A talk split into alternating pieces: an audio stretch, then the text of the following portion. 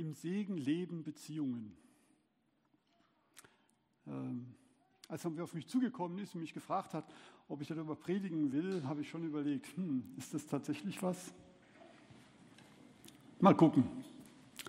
Ähm, wenn ihr vielleicht jetzt noch die Folien einblenden könntet.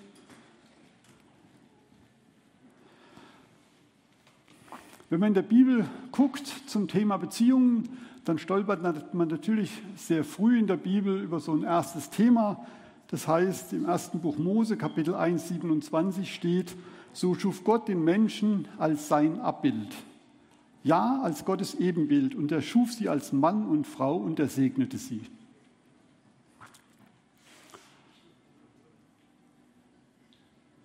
Ja, gleich vielleicht weitermachen, dann kommen wir auf die zweite Folie. Das ist also eine Dreiecksbeziehung. Also Mann, Frau, Gott. Und da ist ein Geheimnis drin in diesem Dreieck.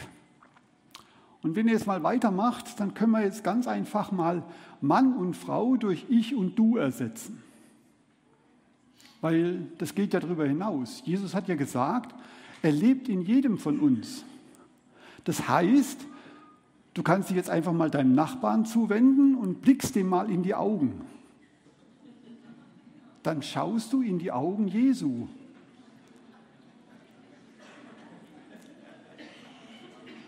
Und das ist, ist doch ein tolles Thema. Also wenn da jetzt noch ich und du steht, dann sind wir in Beziehungen. Und wenn wir dieses Leben, dieses Dreieck, ich, du und Gott, dann leben wir unsere Beziehungen im Segen. Amen.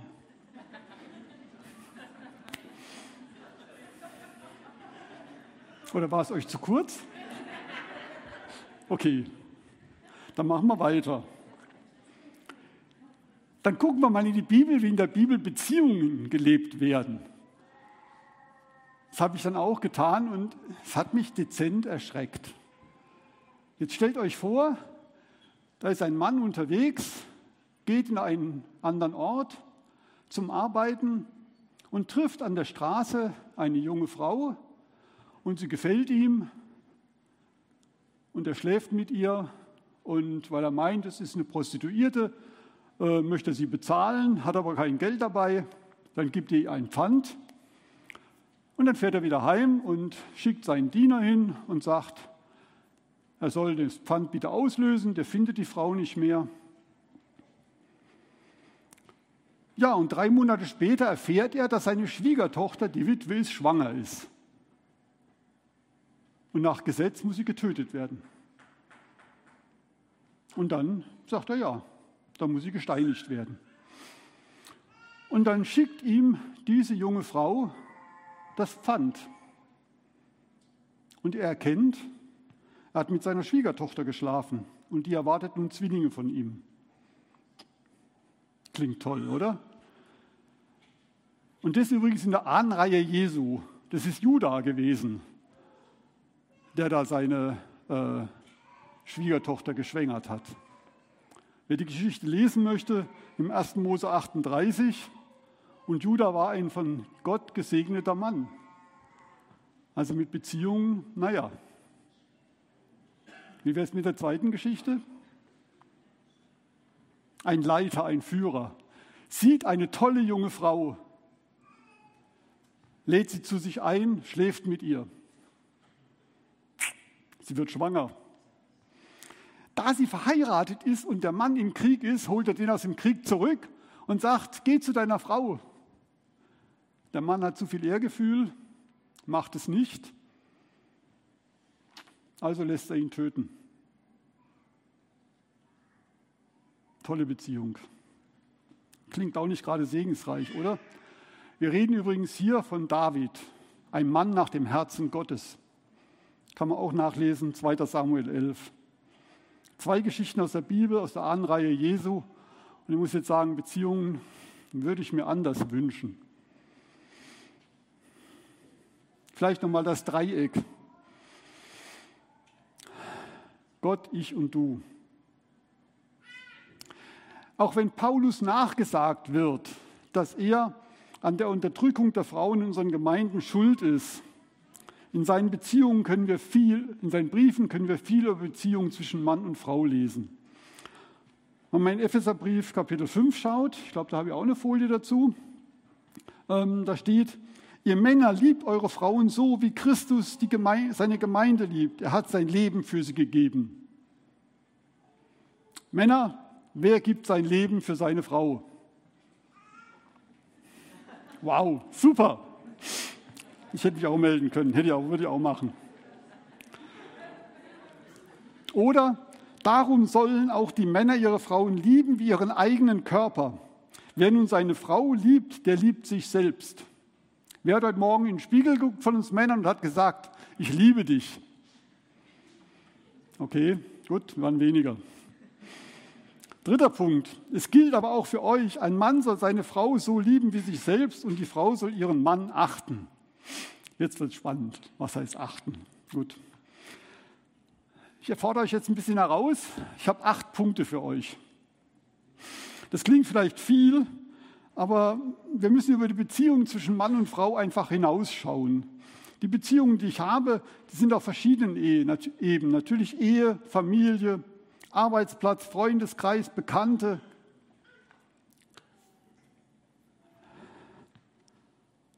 Aber wenn ihr einen von den acht Punkten heute mitnehmt, glaubt mir, dann ist es schon ein Erfolg. Fangen wir mal an. Lernt euren Partner kennen. Wie gut kennt ihr euren Partner, euer Gegenüber, euer Du? Kennt ihr die Wünsche, die Träume? Kennt ihr Sorgen und Nöte? Das gilt für den Partner in der Ehe genauso wie den Partner am Arbeitsplatz. Ähm, mit wem arbeite ich eigentlich zusammen? Oder ist es eine reine Zweckbeziehung am Arbeitsplatz? Mein engster Mitarbeiter in unserem äh, Netzwerk ist äh, Mexikaner. Hat eine Albanerin geheiratet, hat eine zweieinhalbjährige Tochter. Leute, das ist eine richtige Prinzessin. Und wir machen ja viel online und wenn er dann seine Tochter auf dem Schoß hat, dann kann man wunderbar mit ihm ins Gespräch kommen.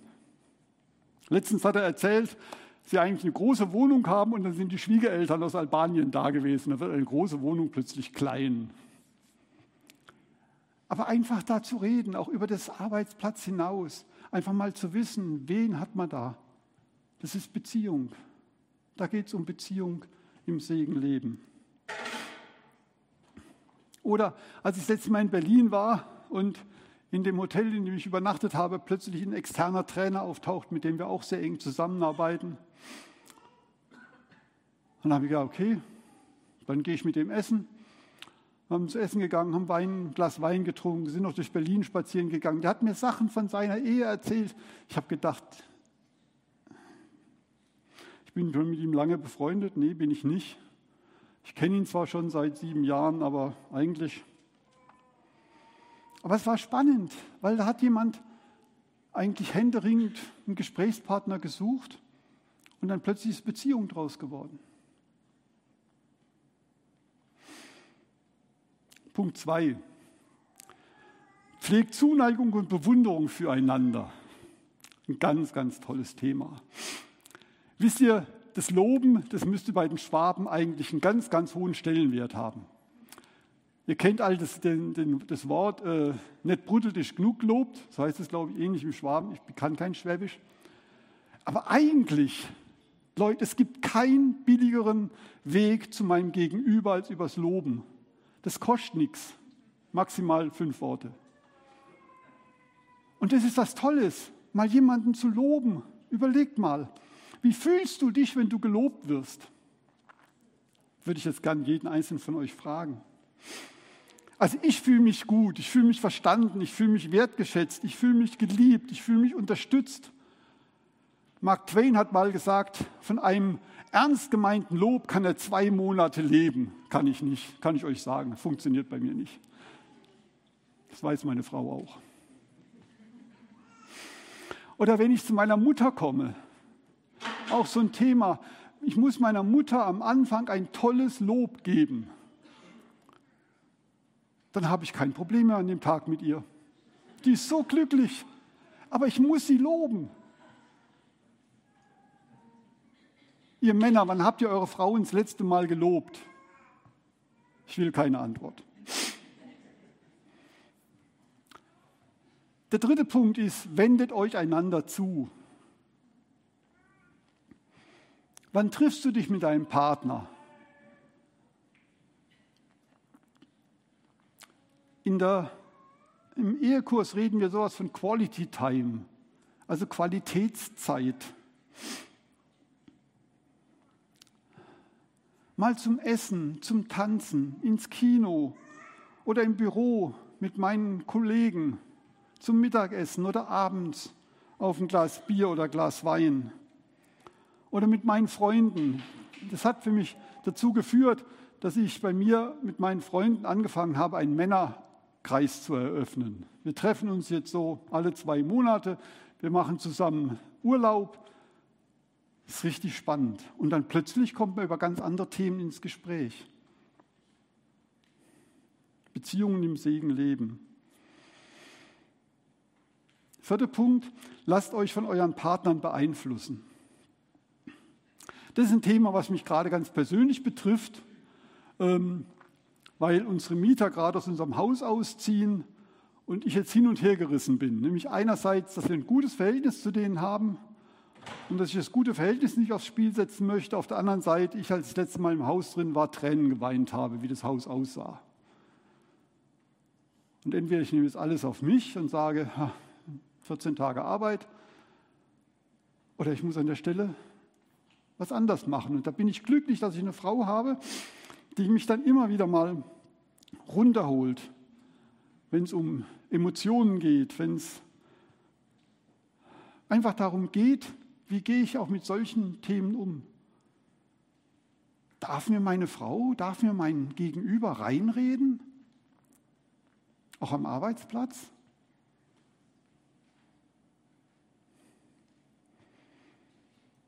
Fünfter Punkt, löst eure lösbaren Probleme. Das können wir mit John Gottman mal ein bisschen durchgehen. John Gottman hat mal gesagt, circa 30 Prozent der Probleme in einer Beziehung sind lösbar. Das heißt, knapp 70 Prozent der, der Themen sind nicht lösbar. Also gucken wir uns mal erst die 30 Prozent an. Und dann geht es darum, löst die einfach mal. Und glaubt mir, ganz, ganz oft geht es ja um Sachthemen. Habt ihr mal mitgekriegt, wie schnell aus Sachthemen Emotionen werden? Da geht es doch einfach nur darum, das Smartphone wegzulegen. Ist eine Sache.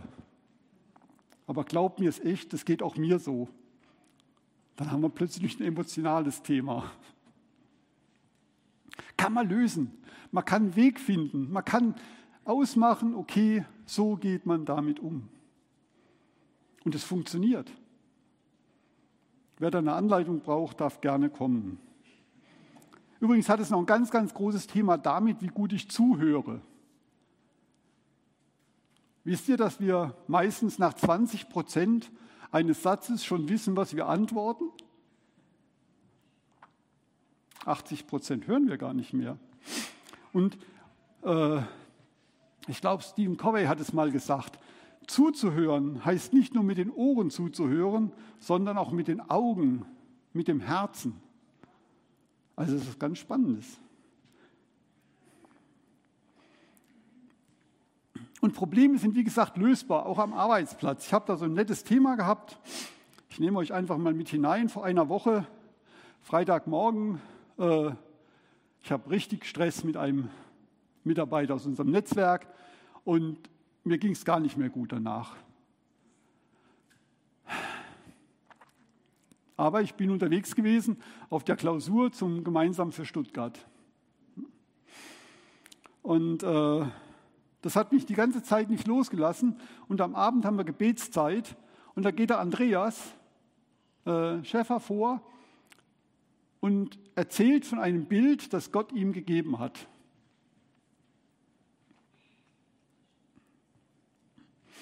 Ähm, ganz ehrlich, mir sind Tränen in die Augen geschossen, damals wie gerade wieder jetzt, ähm, weil da habe ich mich drin gesehen. Er hat er hat das Bild gesehen als Besprechung, wo die Leute zusammensitzen. Das haben wir nicht gemacht. Wir waren über online verbunden, aber es war genau gleich. Und dann hat er für mich gebetet und ganz ehrlich, es war befreiend. Und am Montag konnte ich dann zu dem Kollegen hingehen. Ich habe ihm erstmal ein, ein freundliches Mail geschrieben. Er hat es verstanden, er hat angerufen und wir haben uns ausgesprochen. Es war einfach super. Löst eure lösbaren Probleme. Und dann gibt es die nächsten Probleme oder wir sagen Pattsituationen. Das sind Probleme, die immer und immer wieder auftauchen. Und da finden wir keine Lösung. Ich hätte natürlich immer eine, glaubt es mir, aber mein Gegenüber vielleicht eine ganz andere. Bei uns in der Familie ist es unsere Katze, weil ähm, sie gehört eindeutig meinem Sohn und meiner Frau. Ich bin maximal Tüten- und Türöffner. Natürlich könnte ich da immer wieder einen Streit eröffnen. Wenn ich mir den neu bezogenen Sessel anschaue, jetzt nach einem Jahr, oder meine verhaarte Wäsche, was bringt's? Eigentlich nur Stress. Aber vielleicht ist es einfach sinnvoll, auch sowas mal zu akzeptieren, anzunehmen. Die Katze und ich, wir werden keine Freunde. Wir akzeptieren uns und dann muss ich auch damit leben. Und dann muss ich auch so umgehen. Und dann funktioniert es auch. Und dann ein ganz, ganz befreiender Schritt. Vergebt einander. Wisst ihr, das, ich weiß, das klingt so einfach. Und es ist doch so schwer. Entschuldigung zu sagen, kann zu dem schwierigsten Wort der Welt werden, wenn es über meine Lippen gehen muss. Aber dieser Schritt ist so heilend. Heilend für mich, für meine Beziehung zu mir und dann auch die Beziehung zu meinem Gegenüber. Und mir hat es gut getan, als mein Kollege sich am letzten Montag entschuldigt hat dafür, was er getan hat. Und dann konnte ich ihm vergeben.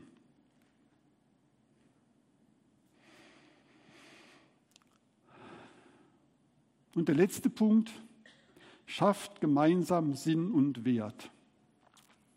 Ist auch spannend. Habt ihr eigentlich Wert in eurer Beziehung?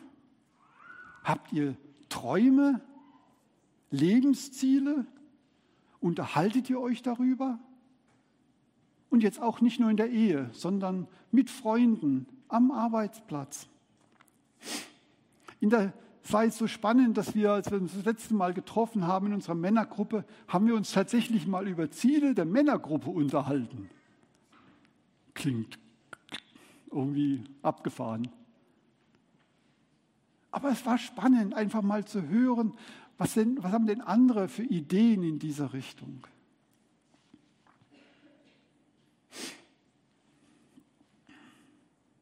Im Segen leben. Vielleicht schauen wir einfach nochmal auf das Dreieck. In der Beziehung zu meinen Mitmenschen und zu Gott leben und beides immer wieder in den Blick zu bekommen. Vielleicht fangen wir mal mit einem ersten Schritt an. Und zwar das Thema Loben. Wenn du einfach mal Klick machst, genau. Unser Lob, und das können wir in alle Richtungen streuen, es soll ehrlich sein, ernsthaft. Und dann geben wir das direkt unserem Gegenüber. Und es ist so wertvoll, ihn zu loben, den anderen.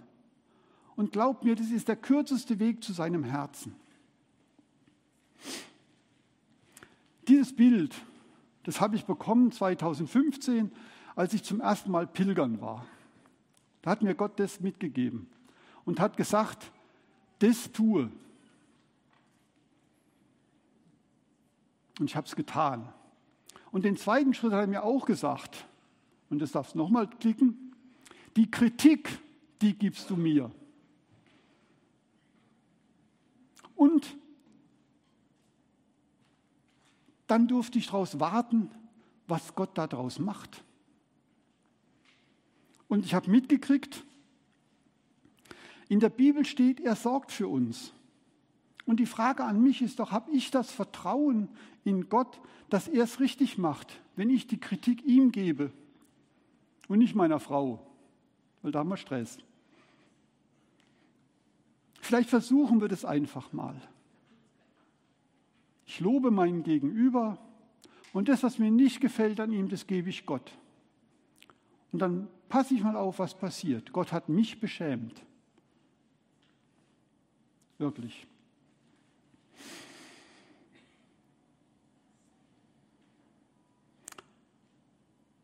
Vater im Himmel, ich danke dir dafür, dass du ein Gott bist, der mich sieht, mich und mein Gegenüber. Und du kennst alle meine Schwierigkeiten, die da immer wieder entstehen. Durch ein unbestes Wort, durch einen falschen Satz. Ich lege dir das hin, weil du für mich sorgst. Danke, dass du einen Weg für mich und für mein Gegenüber hast. Amen.